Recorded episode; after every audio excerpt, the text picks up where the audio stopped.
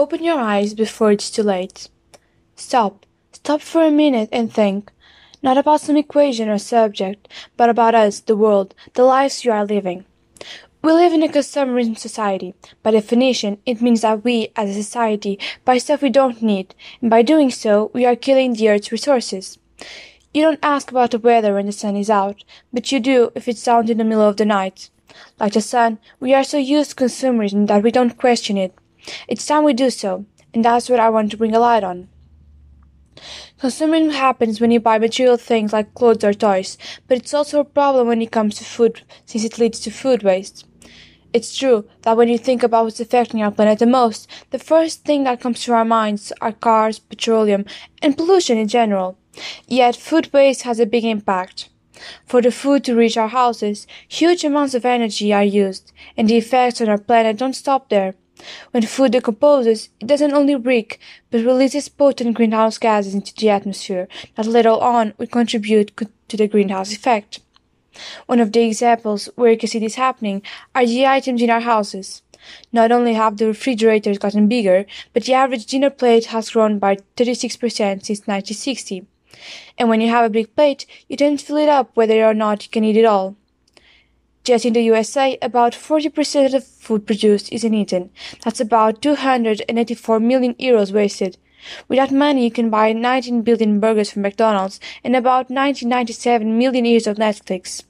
While this happens, there are about in one in eight Americans who still can't get a decent meal on their tables. To sum it up, we are trashing our planet for food that nobody eats. I've just talked about food waste, and with it comes another big problem that a lot of you already know about, which is plastic waste. The amounts of plastic used every day are absurd, and the percentage of it that goes into the ocean is even worse. Plastic is used from plastic bottles and bags to TVs and cars. In supermarkets, plastic started out as a simple solution to avoid food waste. A vegetable that after a few days would get bad, when wrapped around plastic, its decay slowed down and lasted longer. It was also the easiest way to carry groceries. Before plastic, paper was used, but it was weaker and not as convenient, so the plastic bags stayed and have been used ever since. At the time, it was a good switch, but now we should know better. Even though it brings us, brings us great benefits, we have to consider all the harm it does to us every minute, every hour, and every day that it's unnecessarily used. Emma Watson once said, as consumers, we have so much power to change the world by just being careful with what we buy. And I agree.